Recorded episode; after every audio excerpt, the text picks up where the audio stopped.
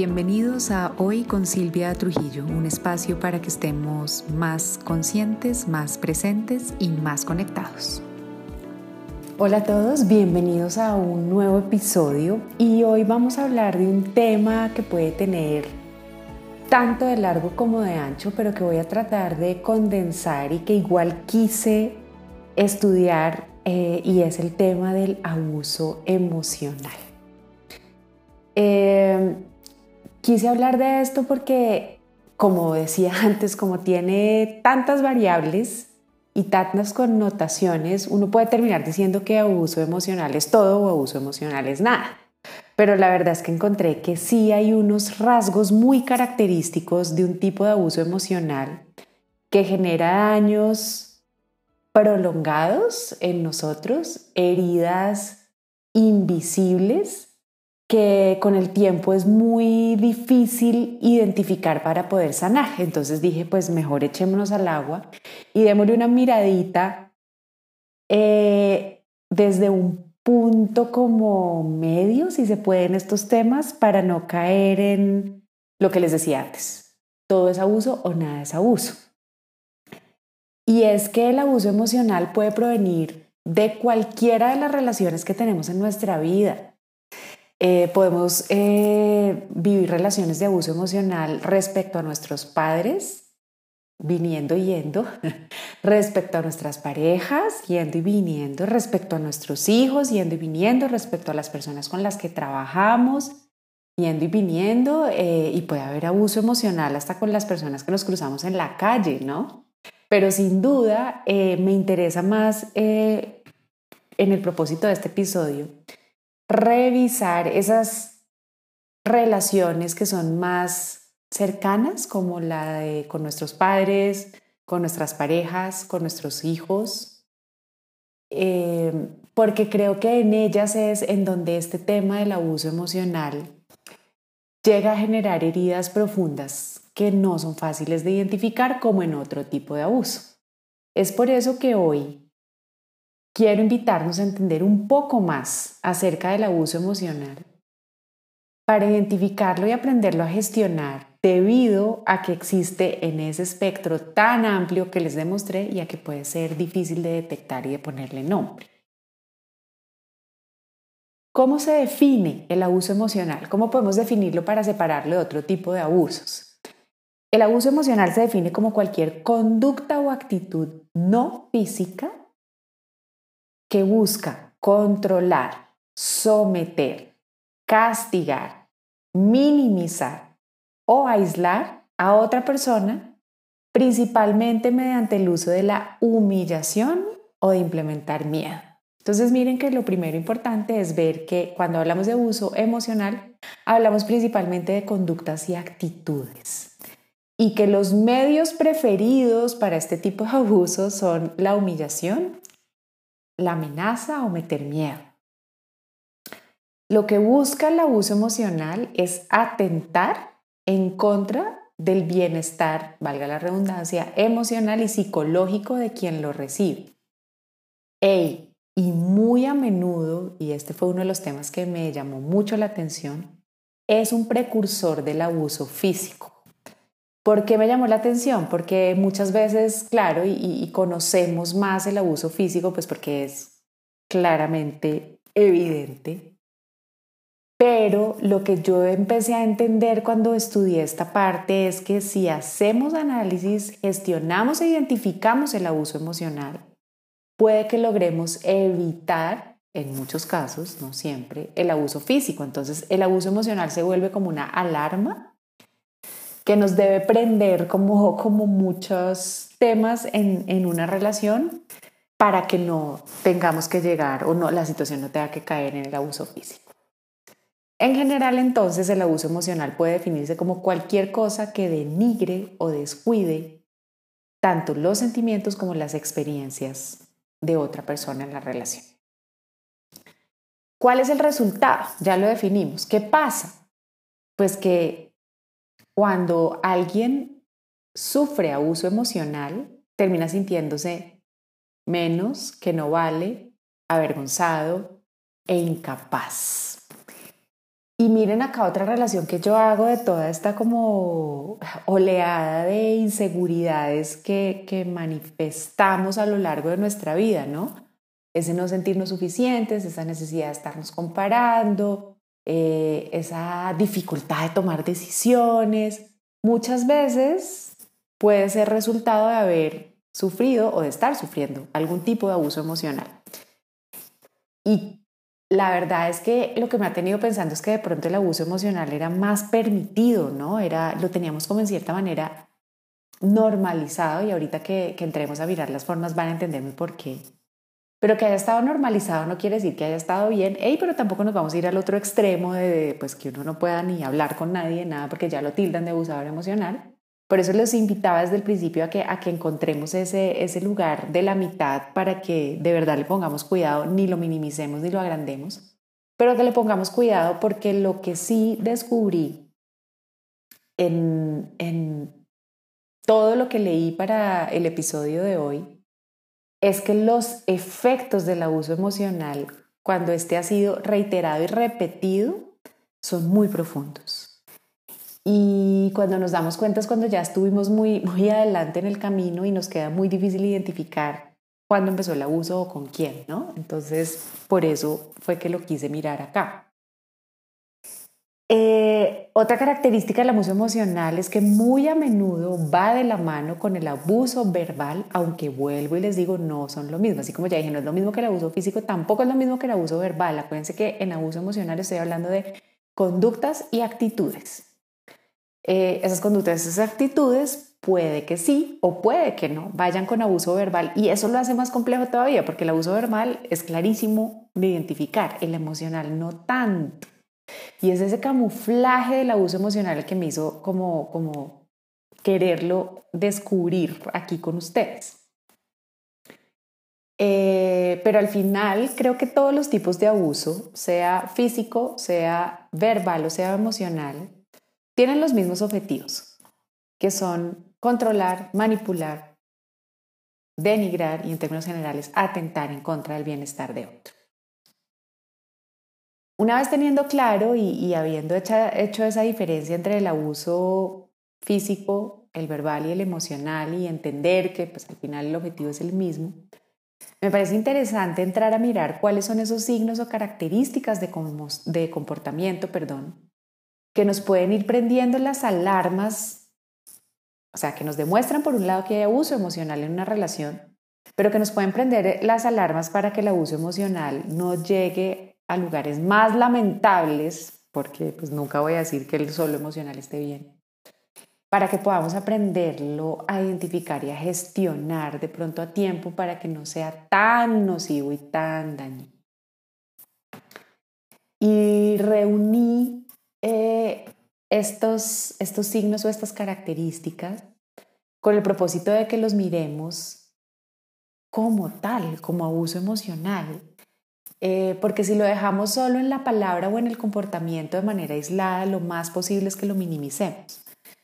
Eh, ahora bien, si estamos pues como policías viendo cada situación en la que se presente alguno de estos signos, a llamarla de una vez abuso emocional, y tampoco pilas. Entonces, lo, lo, que quiero es que encontremos acá ese discernimiento que nos ayude a identificar si en alguna relación, hey, o yo estoy utilizando varios de estos comportamientos o actitudes, o en una relación en particular alguien está utilizando varios de estos comportamientos y actitudes, y en ese caso, desde ese discernimiento, si esto, si la respuesta es sí, en una relación se reúnen varios de estos, o yo haciéndolo o yo recibiéndolo, y pongámosle cuidado porque ahí puede haber una situación de abuso emocional. El primer comportamiento o actitud característico y distintivo que cae dentro de las conductas que se clasifican como conductas de una relación donde hay abuso emocional es la negligencia. Wow, y esta me, me llamó la atención porque al final pues la negligencia es falta de atención y cuidado.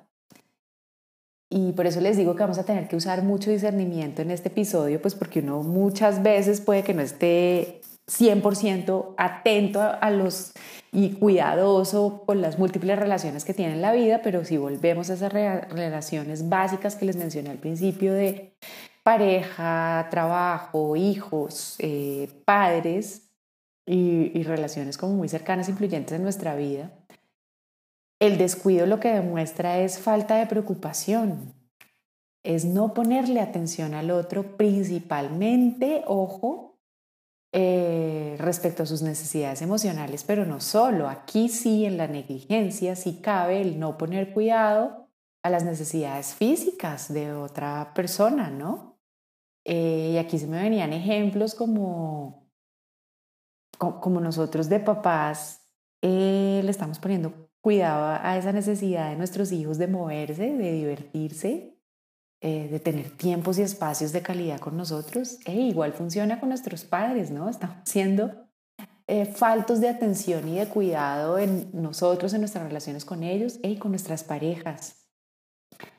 Y otra, otro descuido que me llamó la atención acá es el tema de descuido de las necesidades económicas eh, de las personas que están en nuestras relaciones.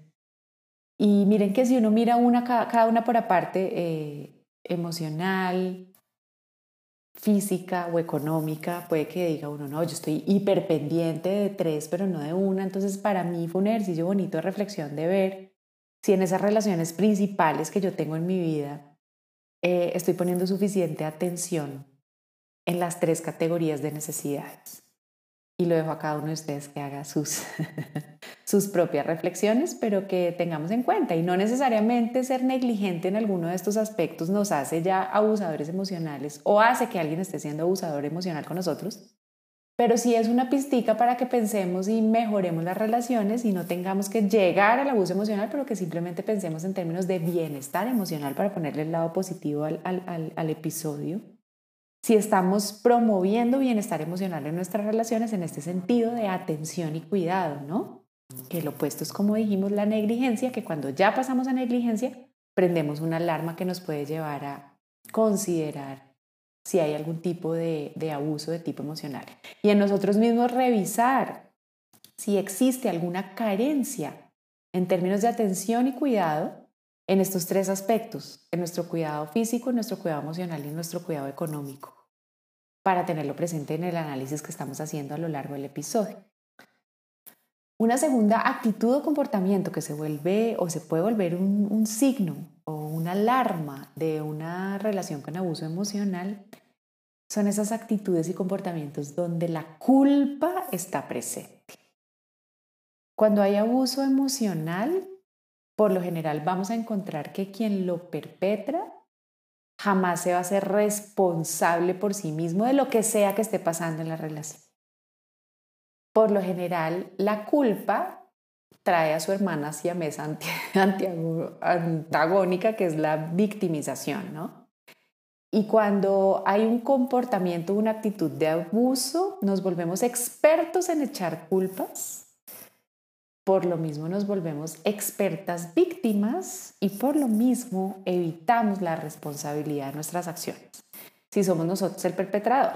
Si es otro con nosotros, la característica fundamental, si ustedes se encuentran en esa relación que hay alguien que siempre los culpa por todo lo que pasa en la relación, que siempre se victimiza y que nunca se hace responsable, ahí hay una actitud o comportamiento de culpa que puede prendernos una alarma de una relación con una característica de abuso emocional. La tercera, esta también me llamó mucho la atención porque nunca la había catalogado así, es la inconsecuencia o la inconsistencia. Y miren que este es un signo más sutil, creo que aquí toca poner un poquito más de cuidado, pero es bien, bien importante. Y con esta actitud o comportamiento, eh, a lo que me refiero es a esos cambios abruptos en el comportamiento o de uno o de otra persona. Son esas situaciones en las que tenemos relaciones en las de que hoy sí se vale todo, ¿no? Y hoy digo que sí a todo, pero de pronto mañana a lo que dije que sí, no. O de pronto tengo una época en la que estoy eh, hiperreceptivo, pero al otro día, sin ninguna razón que sea aparente para uno, hay un cambio drástico.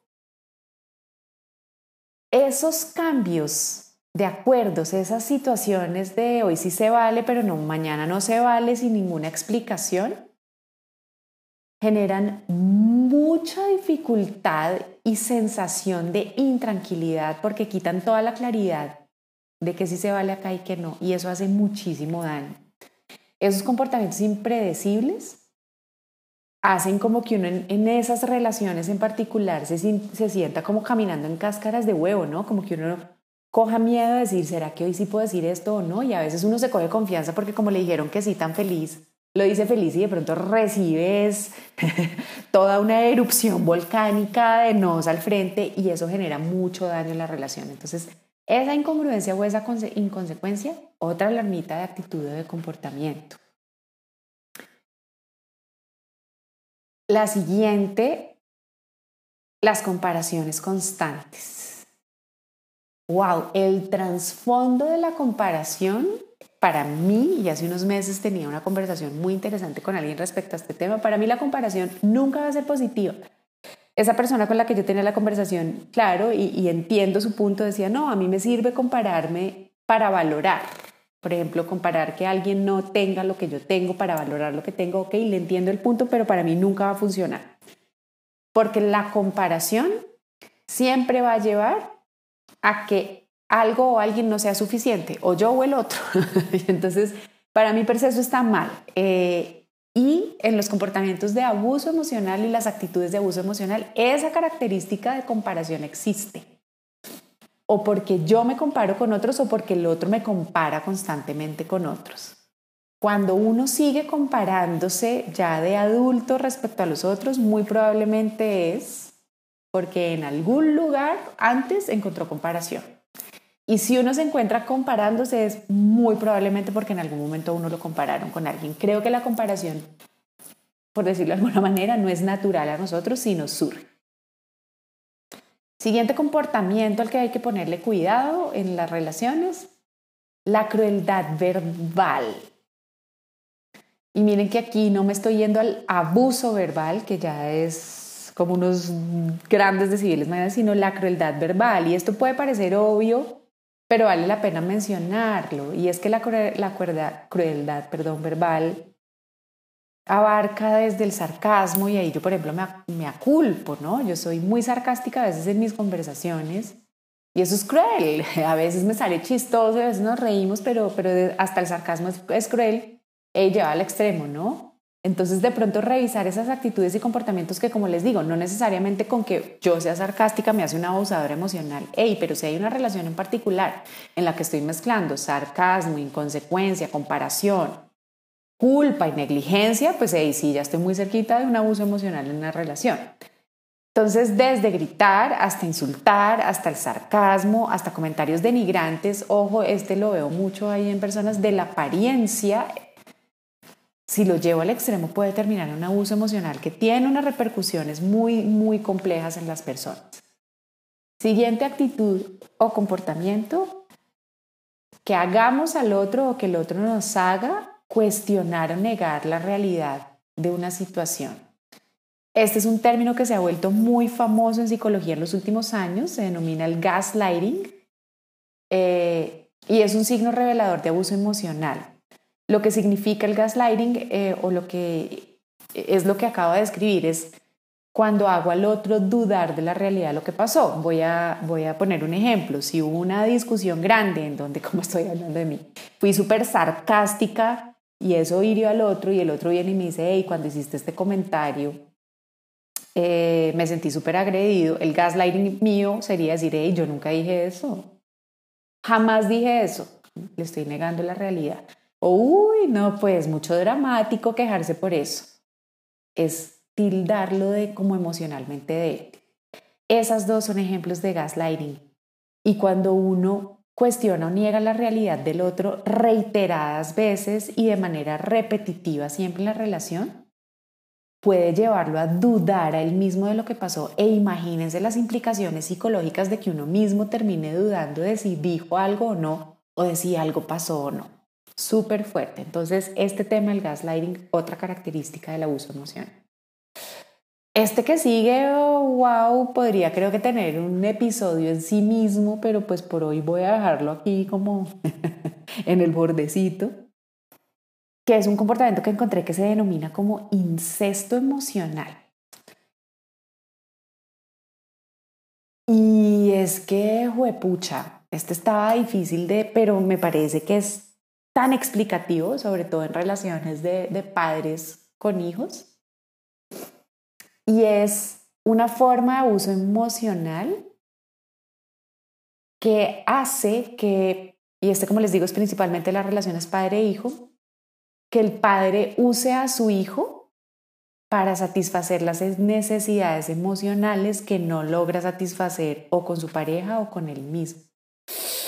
Wow, entonces uno ve cómo en esos comportamientos los niños terminan viéndose obligados a apoyar al adulto abusivo sirviendo como o su confidente de confianza, ¿no? Al que le cuentan todos los dramas y los problemas de la vida o se le quejan o con el que cuentan para apoyarlo o al que le dicen que es que si ellos no lo acompañan se sienten mal o que estén, ¿saben? Y, y este me impactó mucho porque nunca lo había visto o entendido así y claro, genera un abuso emocional porque es poner al, menor o al hijo o al niño en un lugar que no le corresponde, ¿no? Y es el adulto es quien debe buscar satisfacer sus necesidades. Pero en cuántas relaciones de padres encontramos que, que cometen este incesto emocional respecto a sus hijos. Y la última característica eh, también la dejé al final porque también pues creo que trae muchas ramificaciones que no alcanzamos a cubrir en el episodio, pero que vale la pena mencionar y es que son los problemas de salud mental o de abuso de sustancias que no han tenido terapia, consulta o gestión. ¿Qué quiere decir esto? Que hay muchas personas con trastornos mentales, psiquiátricos o con adicción a sustancias que todavía no están diagnosticadas o reconocidas por su nombre, ¿no? Como una condición de salud. Eh, y estas personas que viven su vida sin diagnosticarse terminan sin ninguna duda siendo abusadores emocionales, porque en esas inestabilidades tanto de la mente como de las adicciones, se cae constantemente en situaciones de abuso emocional como las que mencionamos antes desde el incesto emocional hasta hacer al otro cuestionar la realidad, hasta ser crueles verbalmente, hacer comparaciones, ser muy inconsecuentes, caer en la culpa y en la victimización y ser negligentes hasta con ellos mismos. Entonces mi invitación a todos y en estos momentos en que los temas de salud mental ocupan un lugar bien importante en las sociedades es no está mal ni nos debemos avergonzar por consultar si sentimos que tenemos algún tema mental que no estamos siendo capaces de gestionar o algún tema de adicción a cualquier tipo, porque es que hay adicciones hasta la comida sana que no estamos siendo capaces de gestionar. Entonces aquí, eh, cuña en la mitad del episodio, consultar es de valientes, no es nada para avergonzarnos. Y no consultar tiene efectos devastadores en los seres humanos y en las familias. Entonces, cuidado con eso. Entonces, ¿qué efectos tiene? Eh, y como les digo, no se trata que con uno solo ya digamos, oh, soy un abusador emocional o no sé quiéncito está siendo un abusador emocional conmigo, ¿no? Se trata de miremos nuestras relaciones, esto es como un diagnóstico relacional y miremos en qué relación en particular encuentro varios de estas actitudes o características que mencioné, ya sea yo o ya sea el otro, y seamos hiper honestos porque es que aceptar algo es el primer paso para poderlo resolver y sanar. ¿Por qué hay que hacerlo? Porque es que hay varios estudios que concluyen que los efectos del abuso emocional están relacionados hoy en día con una cantidad de problemas que estamos viviendo las personas, que incluyen, entre otros, trastornos de estrés postraumático, depresiones, casos de ansiedad, abuso de sustancias. O sea, miren que uno de los perpetradores se vuelve una de las consecuencias Trastornos de personalidad, lo que hablamos ahorita, otro de los perpetradores, que es un, diagnóstico mental no realizado, genera ese efecto en quien recibe, baja autoestima, casos de agresión, numbing emocional, que es ese adormecimiento emocional de esas personas que uno ve que siente que no les está pasando nada al lado, y neurosis. Entonces, pilas, o sea, hay efectos profundos y, y muy difíciles de deshacer. ¿Qué podemos hacer al respecto? Y como les he dicho a lo largo del episodio, nadie es perfecto. Es inevitable que en un momento u otro, en nuestras diferentes relaciones, nos podamos lastimar. Nosotros podamos lastimar a alguien y alguien nos pueda lastimar a otros. Eh, yo entiendo que a veces uno culpe, eh, yo entiendo que uno, pues fue pucha, si un día se me olvidó echarle una lonchera saludable a mi hijo, eso no me hace un abusador emocional. Por eso les decía, hagamos un diagnóstico de relaciones y revisémoslas, porque así como que nadie es perfecto y nos hacemos daño, sí, si nos sentamos a mirar esta sintomatología y vemos alguna relación en particular que nos prenda una alarmita, podemos hacer algo. ¿Qué podemos hacer? Y esto también sería parte del diagnóstico de la relación sana. Si es posible, Primero, reconocerlo a nosotros mismos. Y creo que en esta relación yo veo algo de abuso emocional. Eso es primero. Paso número dos. Busco tener una conversación con esa persona cuando sea el momento y el lugar oportuno. Y digo, busco tenerla y pues analizo si es posible tenerla porque hay personas que no la van a recibir. Y busco el canal o la forma de recibirla. Hace poco hablaba con alguien respecto a una situación compleja con alguien más y, me parecía muy bonito que esa persona me decía, mira, yo me he dado cuenta que en esa relación en particular a mí lo que me funciona es escribirle. En vez de hablarlo, escribirle. Porque siento que así lo recibe mejor. Mira qué lindo, es válido, porque nos toca buscar, primero, aceptarlo conmigo, segundo, sentirme cómoda en ir a tener la conversación, porque si voy con más miedo, pues ya es una señal de no lo hagas. Pero si, si veo que lo puedo hacer, de pronto no solo hablarlo, de pronto, mm, como decía esta persona, escribir, mandar un mensajito, no sé. Si es posible buscar la forma. Que uno pueda tener la conversación ya es una señal de tranquilidad que el abuso emocional no ha llegado a niveles graves. Si me muero el pánico de tener la conversación y de las consecuencias que vienen, hey, no lo hagas y hey, campanazo de que ahí muy seguramente hay abuso emocional.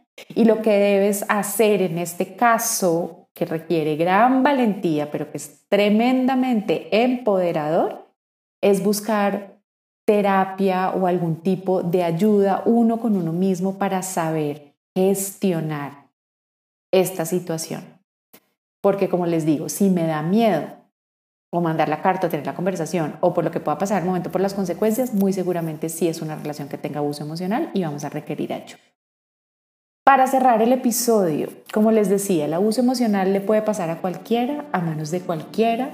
Nadie es inmune, pero las ramificaciones pueden ser extremadamente dañinas. Por eso, identificarlo es el primer paso para aprenderlo a gestionar y a sanar.